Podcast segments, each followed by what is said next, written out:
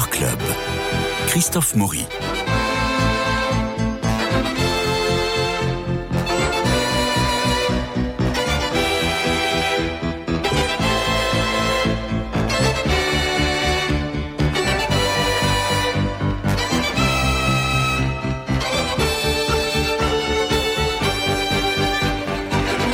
Joan Michel a un an quand meurt Claude Monet. En 1926, autant dire que l'américaine n'a aucune raison de rencontrer intimement le peintre des nymphéas. Mais à la fin des années 50, l'Amérique semble découvrir en Monet un précurseur de l'abstraction. Comment en effet, fouillant du regard les nymphéas, y voir bien sûr la quête de la lumière, mais aussi des formes au-delà du signifiant. Pour Joanne Michel, la révélation est nette. Native de Chicago, elle rejoint l'école de New York euh, et un groupe de, grands peintres expressionnistes abstraits. On y retrouve euh, Jackson Pollock, euh, Franz Klein, de Kooninck aussi. Et puis Joanne Michel s'inspire de Van Gogh, de Cézanne, de Kandinsky.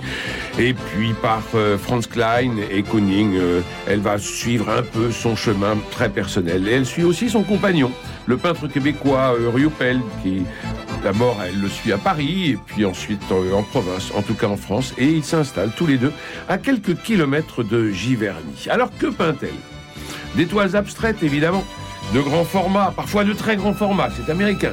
Une peinture rythmée, nerveuse, colorée, je dirais engagée, car on sent à regarder l'engagement total, physique même de la peinture. Alors, Milena de Courcy, Guillaume Sébastien, vous êtes allés à la Fondation Louis Vuitton dans le Bois de Boulogne, et vous nous y emmenez pour aller au cœur de ce dialogue étonnant et si évident entre ces deux peintres, Claude Monet et Joanne Mitchell.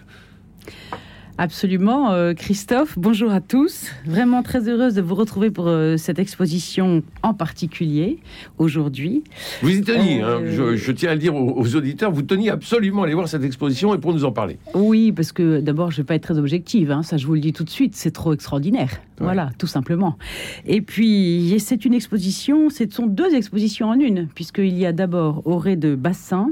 la rétrospective Mitchell euh, et, en, et puis dans, dans, dans la suite euh, cette exposition Monet Mitchell Et quel accrochage Et quel accrochage. Et donc, personnellement, mais ça n'engage que moi, euh, j'ai fait le chemin à l'envers. C'est-à-dire, j'ai démarré par le rez-de-chaussée, Je par crois le que c'est ce qu'il faut rez-de-bassin. faire. C'est-à-dire, j'ai démarré par Mitchell, parce que bon, c'est une de mes peintres préférées. Alors, je, je, je redis, je, vous allez, vous pourrez pas me contredire. hein, mais mais peut-être qu'elle n'est pas aussi connue que ça de nos, de nos Non. auditeurs. Et donc, ça vaut vraiment la peine, du coup, cette, ce double, cette double entrée, finalement. Mm, mm, mm. L'exposition à double entrée vaut la peine parce qu'on entre justement d'abord dans cet univers qui est le sien de Joan Mitchell, cette artiste américaine, cette femme dont on dit qu'elle est la plus française des américaines, euh, qui, comme vous l'avez dit, euh, a vécu avec, euh, avec Riopel à Paris, mais qui l'a quittée en 79, qui a été la source d'un un déchirement amoureux pour elle. Ça a été un couple assez bizarre quand même, hein, parce qu'ils avaient chacun leur atelier, se retrouvaient le soir. euh, bon, c'est- c'est pas, c'était pas un long fleuve tranquille leur histoire d'amour. Non. D'ailleurs, euh, sa peinture à elle n'est pas non plus un long fleuve tranquille, c'est le moins qu'on puisse dire. Et donc, c'est intéressant. Pour le coup, l'accrochage du, du de bassin est chronologique. Mm. Donc, moi, je commencerai par ça, si vous m'y autorisez, Christophe. Allez, on y va. C'est-à-dire que dans les années 50, après la formation que vous avez évoquée, où elle a quand même rencontré hein, à, à la- à l'Art Institute de Chicago euh, les peintures. Club. Voilà, les peintures de quand même euh, Manet, Cézanne, Kandinsky, Van Gogh. On, peut Mm. vraiment citer tout ça hein, dans, dans Oui. son inspiration, dans sa formation en tout cas. Euh, elle est, elle est dès les années 50, donc elle est arrivée avec des toiles saturées, avec un rythme à la fois sombre, un style heurté, euh, des aplats très colorés, des constructions en grille. Par exemple, ce tableau tout à fait extraordinaire qui s'appelle Arbor December, qui date de 1956. Alors, les formats sont importants, hein, 2m03, un format carré sur 2m03, C'est qui est une collection particulière, mais où on voit justement euh, ce- ce- cette impression que lui laisse l'eau, et j'utilise volontairement ce mot impression, puisque elle parle de feeling, c'est-à-dire que elle dit elle-même, je peins d'après des paysages. Ça, c'est Mhm. les paysages et l'eau sont des sources d'inspiration très importantes dans la peinture de John Mitchell. Elle les remémore Et c'est le souvenir des sentiments que lui a inspiré ce paysage qui est la source de, de, de son œuvre. Et d'ailleurs, dans la maison qu'elle habitait à partir de 1968 à Véteuil, au-dessus de la Seine, une maison qui a surplombé une maison que Monet a, lui, occupée en dessous avant Giverny jusqu'en 1888. Elle a donc eu le même paysage sous les yeux que Monet. Elle dit que ensuite, une fois qu'elle les a emmagasinés dans sa mémoire, elle peint le plus souvent la nuit, fenêtre fermée, à la lumière électrique. Et ça donne des tableaux tout à fait extraordinaires, c'est pour ça que je les aime tant, euh, où euh, nous voyons euh, un élément aquatique, par exemple, pour ce Arbor December, avec projeté des grands traits bruns, des grands traits verts qui sont ponctués d'orange vif, de turquoise, des espaces blancs qui ne sont pas la toile en réserve, mais qui sont deux espaces blancs repeints par-dessus la couleur sur la toile, qui créent une respiration, elle crée quand même un élément spatial sur sa toile qui est un fond totalement sans perspective, totalement plat, extrêmement coloré et assez subjugant. Guillaume Sébastien, vous partagez cet enthousiasme? Eh bien oui, complètement. J'ai vraiment... Euh, On est tous d'accord. J'ai adoré trois cette, vraiment cette exposition. Euh, D'abord, c'est vraiment un, un, plaisir pour les yeux. Et je trouve qu'une exposition qui n'est pas un plaisir pour les yeux n'est pour moi, pour moi, n'est pas euh, une, bonne exposition. Donc là, c'est extraordinaire. Il y a bien sûr l'écrin de la Fondation Louis Vuitton, qui est peut-être le plus beau lieu d'exposition que nous avons euh, actuellement à Paris.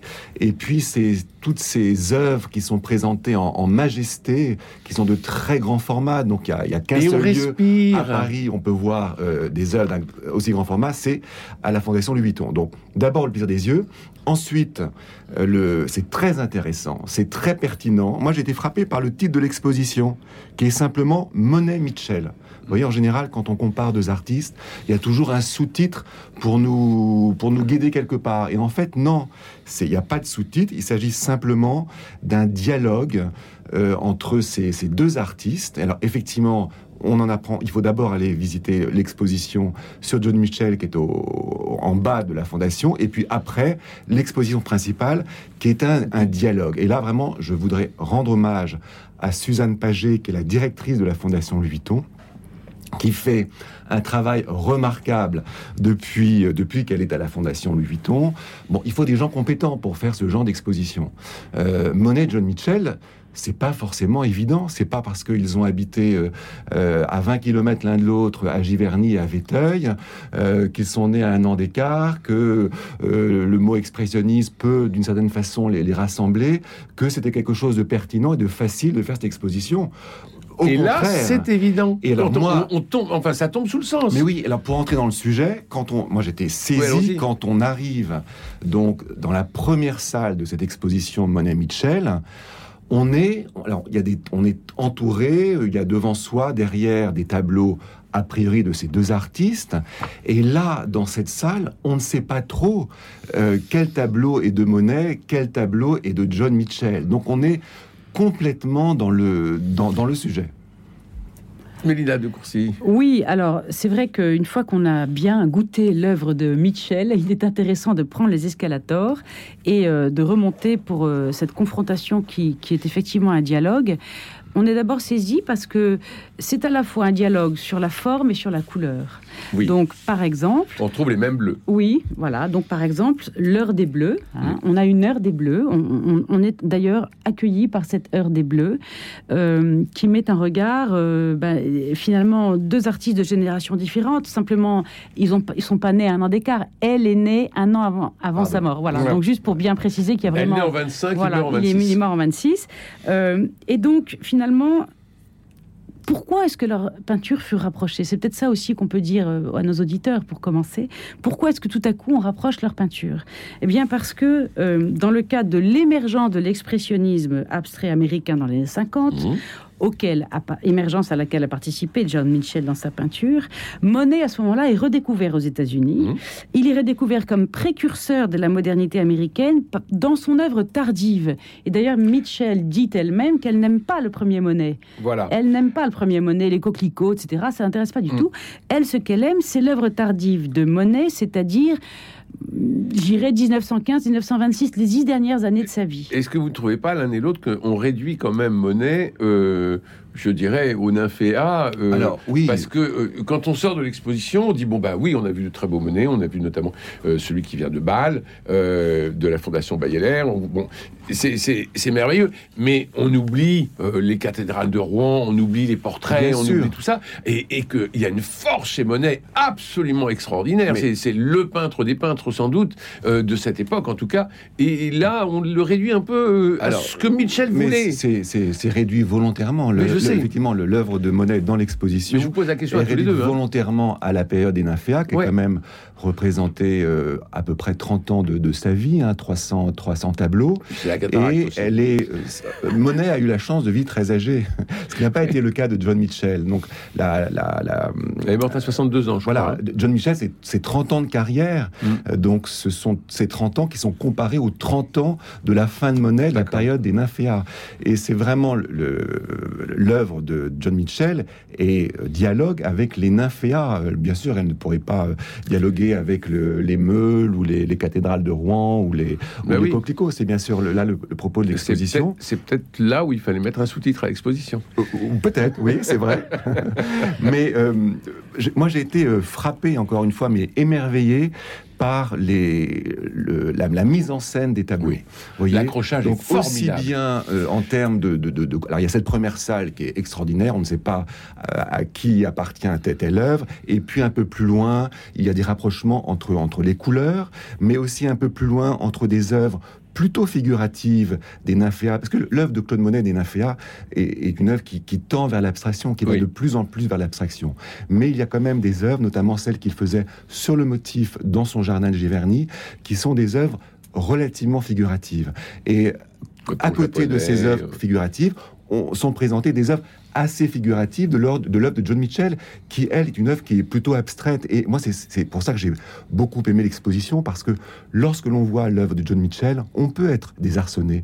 On peut penser que c'est une œuvre qui est une œuvre abstraite, où on ne voit rien, on ne comprend rien, qui est plutôt du gribouillage, pour euh, reprendre peut-être des, des- des termes que des gens euh, qui arriveraient comme ça euh, prendraient. Et je trouve que l'exposition apprend à rentrer dans l'œuvre de John Mitchell, à voir que cette œuvre n'est pas une œuvre abstraite, que les, les artistes peignent de cette façon-là, qu'ils ont un- une approche, une, une démarche. C'est ça qui est C'est-à-dire que- intéressant. C'est-à-dire que Monet explique John Michel, Lélia de Courcy, Je, je, je, je, je ou nous guide dans l'œuvre de, de John Michel. J'aurais plutôt tendance à dire à rester dans le dialogue Oui. euh, en disant que hum, il y a deux processus créatifs qui sont mis en regard. Euh, on a parlé de celui de John Mitchell qui s'imprègne du paysage et ensuite avec le feeling, c'est-à-dire la, la sensation, le feeling que lui, donc la sensation, l'émotion que lui laisse le souvenir du paysage, elle crée. Et Monet, dont on dit qu'il est impressionniste avec le tableau Impression Soleil levant de 1874, a fait tout un chemin lui aussi de son côté. Et que lui, après sa quête de l'impression, donc, l'impressionnisme, il évoque celle de la sensation, qu'on traduit par feeling. Mhm. Euh, et voilà. Et donc là, il y a un rapprochement de, de, de- il y a un rapprochement de, de processus créatifs qui, qui reste bien singulier pour l'un et pour l'autre, mais, mais qui peut être rapproché et donc mis en dialogue. C'est c'est plus comme ça que je verrai les choses personnellement. Voilà. Alors, pour les deux, en tout cas, c'est quoi? C'est correspondre à la transcription d'une émotion ressentie et restituée. Voilà. Donc pour Mitchell, un atelier à la lumière électrique. Pour Monet, alors pour les grands formats, Monet ne peignait plus sur le motif. hein. Mm. Il allait s'imprégner de, de- de sa vision et il rentrait dans son atelier, sur site certes, mais dans son atelier. Et il, il peignait euh, selon l'émotion aussi que lui laissait. ce- ce- ce- voilà. Alors ce qui est tout à fait extraordinaire dans ce processus créatif, donc voilà, là c'est bien clair, je pense, pour les auditeurs, c'est que qu'est-ce qu'il peigne? Et c'est là où le dialogue continue à, à- à s'élaborer, c'est qu'ils peignent tous les deux le paysage et l'eau, Mhm. tous les deux. Mhm. hein. Et alors, Et toujours en quête de lumière, non? et toujours en quête, en tout cas pour Monet, Pour- vraiment. pour Monet, de- en tout cas pour Monet, toujours cet effet du, du reflet Oui. sur l'eau, avec combiné l'élément aquatique, l'élément végétal et l'élément euh, de, de l'air, l'atmosphère, la lumière. Voilà. Et ces trois sont combinés au point que d'ailleurs dans Agapante, le fameux triptyque dont on va parler, parce que c'est extraordinaire de voir dans cette exposition justement ce triptyque qui n'a jamais été réuni en France, qui est un triptyque contemporain des grandes décorations qu'on appelle nymphéas qui sont à l'orangerie, que Monet avait, il avait un amour de prédilection pour cette œuvre-là en particulier. Et euh, euh, on ne sait pas pourquoi, ça n'a jamais été intégré aux grandes décorations euh, dans 1927 qui sont à l'orangerie, qu'on appelle aujourd'hui les nymphéas. Voilà. Mais Agapante fait partie du grand programme des mm. nymphéas, et donc ce sont des grands formats qui sont au dernier étage. Donc surtout, ne vous arrêtez pas une fois que vous avez vu la salle Monet-Mitchell, il faut encore monter deux étages, et vous, n'avez, et vous ne perdrez rien en montant ces deux étages, bien au contraire. Voilà. Et donc, dans ce parcours, nous voyons bien que Monet devient, comme on le disait, de plus en plus abstrait, mais il nous laisse quand même des traces, euh, disons, d'accroche, des points d'accroche dans le tableau pour qu'on ait euh, cette capacité de nous situer. Ce que Mitchell ne fait pas forcément. Elle le fait parfois, mais pas forcément. Et je reviens à cette heure des Bleus, Claude Monet, les Nymphéas, donc de 1919 et euh, John Mitchell, euh, euh, Quatuor for Betsy Jolas, qui est un. Alors, elle a beaucoup fait de diptyques, de triptyques, de, de, de, tableaux très, de très, très, très grand format. Celui-ci, en largeur, fait 6 mètres 80, par exemple, voilà, avec un, quatre panneaux accrochés. Nous sommes dans les mêmes teintes. Nous sommes dans, par endroit, le même type de touche verticale. Alors, celles de Monet nous permettent certains accrochages visuels où l'on peut se situer. Par exemple, des herbes vertes sur le premier plan du tableau en bas nous permettent d'imaginer qu'on est peut-être encore sur la rive du bassin. Mais les herbes folles créent un chemin sur l'eau et notre regard est guidé par un aplat de couleurs ou quelques souvenirs de nymphéa dans les bleus mhm. euh, flottent. Mhm. Et au fond, déjà le saule avec ses branches qui tombent dans l'eau. On a l'impression d'un cheminement aquatique, comme si on était une libellule ou une grenouille. Hein, et alors en face? Et en face, nous avons John Mitchell qui, dans ses mêmes bleus, verts, traits de mauve, parfois pourpre et brun, a adopté ces lignes verticales. Et nous sommes là dans un espèce d'espace où il n'y a plus de signalisation qui nous permet de nous situer. Oui. C'est totalement immersif. Mmh. Et là, nous plongeons dans la peinture et dans une abstraction faite certes de touches où notre regard peut s'accrocher, mais nous ne pouvons pas avoir d'interprétation figurative. Guillaume. Oui, ce que, ce que, je, trouve très intéressant, c'est la façon dont ces deux artistes euh, travaillent, peignent.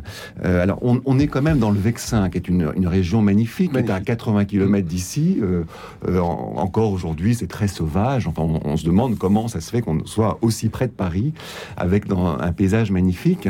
il faut aller dans l'exposition sont présentés des petits films où l'on voit John Mitchell qui parle. Donc, on la voit, c'est une femme extraordinaire, sans doute très fantasque, avec une, vraiment une très forte personnalité. Mais on voit aussi un petit film de Claude Monet qui peint sur le motif dans son jardin de Giverny.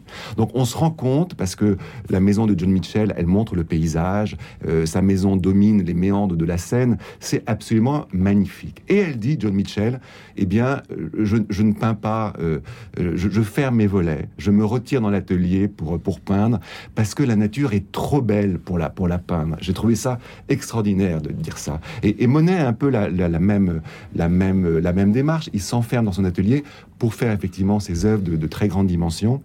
Et c'est comme ça que l'on s'aperçoit que cette nature magnifique, les nymphéas euh, de son jardin de Giverny, euh, le vexin, ce qui l'entoure euh, pour John Mitchell, est, retranscrit sous forme d'une nature mémorisée. C'est ça qui est important. voilà, mémorisée. Oui, oui. Et alors, moi j'ai l'impression que chez Mitchell, on a une ouverture complète, une ouverture, mais euh, euh, c'est-à-dire qu'on n'est plus dans un paysage ou dans une impression de paysage, on est dans une espèce d'ouverture énergisante. Et chez Monet, on a au contraire une espèce de fermeture, mais qui s'ouvre de l'intérieur. Vous voyez ce que je veux dire? On a deux, on a deux, euh, deux mouvements qui semblent euh, comparables et qui sont assez, euh, euh, assez inverses. Donc finalement, c'est un vrai dialogue qui se passe. Oui, alors Mitchell dit qu'elle n'est pas seulement inspirée par, la, par les souvenirs de la nature, mm. mais par les souvenirs de lieux, par les souvenirs d'événements. Beaucoup de tableaux ont été faits suite à des événements de sa vie, la mort d'un ami ou, d'une amie. Donc tout cela se, se mélange, ce qui n'est pas le cas de Monet, qui est vraiment une retranscription de la nature dont il se souvient. Donc c'est peut-être pour ça qu'effectivement l'œuvre de Mitchell apparaît euh, plus, plus vaste, plus, plus, plus, plus large. Et puis il y a, y a, les formats, des, les, formats des tableaux. Euh, alors ils sont tous les deux immenses, mais euh, Mitchell, les, formats de ses œuvres sont depuis le début de très grandes dimensions.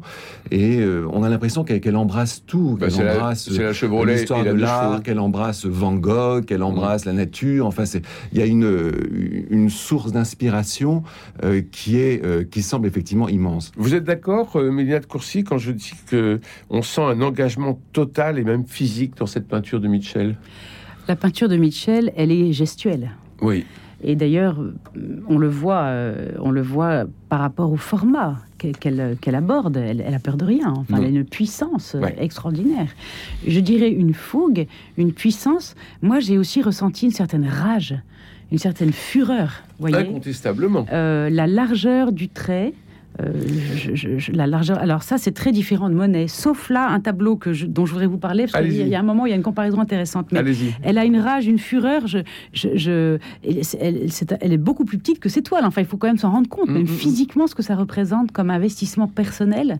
Euh, euh, et sa manière de voilà. Et, moi, ça, me touche parce que dans cette rage, cette fureur et cette puissance, il y a des des touches de délicatesse extraordinaires, et, je mhm. dirais extraordinairement féminin.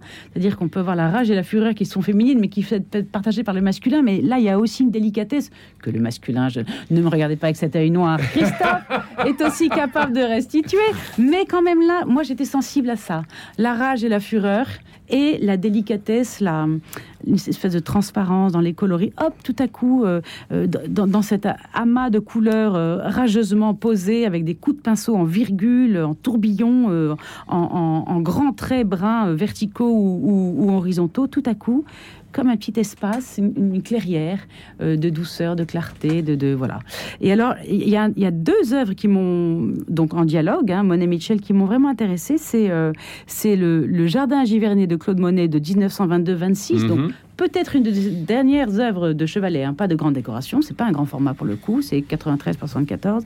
Et en regard de celui-ci, euh, le tableau Beauvais, qui est un diptyque de John Mitchell de 1986, qui appartient d'ailleurs à la Fondation Louis Vuitton, et où là on voit une, une coïncidence, une correspondance dans la manière de poser la touche en grande touche, justement un peu rageuse aussi de la part de Monet, moins fine que quand il peint les nymphéas ou les feuilles d'agapante, qui sont souvent des lignes assez fines, assez longilignes. Et délicates. Et délicates. Ici, c'est quelque chose de plus ramassé, de plus large au niveau de la brosse du pinceau, simplement, et d'assez rageur aussi, et qui, ça m'a beaucoup intéressé, travaille avec le blanc. Et Monet travaille avec le fond de la toile qu'il laisse blanc pour traduire cette en fait trouée de lumière jaune acide un peu vert du haut et qui vient s'imbriquer comme ça dans un pourpre orangé rose brun euh, qui montre en fait les teintes de l'automne, les couleurs d'automne, mais avec une puissance, une intensité de couleurs. Ça, c'est fait pour le coup dans l'atelier de mémoire. Et ce qui m'a intéressé, c'est que le fameux diptyque Beauvais de John Mitchell utilise aussi cette manière de laisser du blanc pour faire respirer la toile, alors que son œuvre est intense, elle est dense, les couleurs sont imbriquées les unes dans les autres, de bleu, de jaune qui nous évoque un, peu Van Gogh. À la différence du tableau que vous, avez évoqué tout à l'heure, euh, elle n'a pas recouvert de blanc, elle a laissé le blanc de la toile. Et eh bien justement là, elle a aussi repeint du blanc pour apporter de la respiration. Mhm. Donc c'est ce rapport au blanc, à la respiration, à la lumière, qui se traduit dans une technique différente, mais qui euh, révèle le même souci de faire respirer l'œuvre et, de, et de, finalement de, mettre de l'air dans cette densité, dans cette intensité. J'ai trouvé ça magnifique. Elle pensait à, ce tableau de Monet en peignant euh, le sien Je ne pense pas. Non, d'ailleurs, je ne pense pas qu'elle pensait à euh, Monet. Part, elle dit qu'elle a été influencée par, par Monet. Elle, elle avait beaucoup plus d'admiration pour Van Gogh que pour Monet. Et, justement, le propos de l'exposition, ce n'est pas de dire que John Mitchell a été une artiste influencée par Monet. Pas du tout. Moi, j'ai beaucoup aimé l'exposition parce qu'elle nous permet de replonger dans l'histoire de l'art. Il faut quand même savoir que dans les années 50, c'est l'époque où le centre de l'art bascule de Paris à New York. Mmh. Et euh, voilà, c'est triste d'une certaine façon, mais ça montre aussi que Monet a été a permis entre guillemets de, de passer le relais peut-être à toute cette génération d'artistes américains qui sont tous venus à Paris, tous venus après la guerre pour voir les nymphéas. Eh bien voilà, cette exposition formidable Michel Monet ou Monet Michel, c'est à la Fondation Louis Vuitton. Euh, je rappelle que cette exposition se joue jusqu'au 27, j'adore ce mot, se joue jusqu'au 27 février. C'est 8 avenue euh, Gandhi, au Bois de Boulogne. Vous, c'est ouvert de 11h à 23h. Beaucoup de monde, beaucoup, beaucoup de monde. Beaucoup de monde. Donc réservez. Donc réservez vos places. Oui, mais des très grands formats. Donc euh, et puis, on a la place vraiment de les voir. Oui, et puis la lumière, l'accrochage, enfin, c'est extraordinaire. C'est aussi une promenade. Merci à tous les deux pour cette visite, cette promenade plutôt, ce que je disais, car il faut y aller avec curiosité, mais en promeneur dans de la beauté. Merci à Jean-Paul Lérine pour la réalisation, Philippe Alpêche pour le générique, François Dieudonné pour l'organisation du studio. Vous pouvez cette émission en podcast sur le site radionotre-dame.com, sur la chaîne YouTube et sur Facebook grâce au miracle de Louis-Marie Picard. Demain, Culture Club Littérature, je recevrai Pascal Bruckner pour son nouvel essai particulièrement percutant et brillant, évidemment, en espérant que lui et moi pourrons rejoindre le studio malgré les grèves. On verra bien, c'est le suspense. Allez, bonne journée.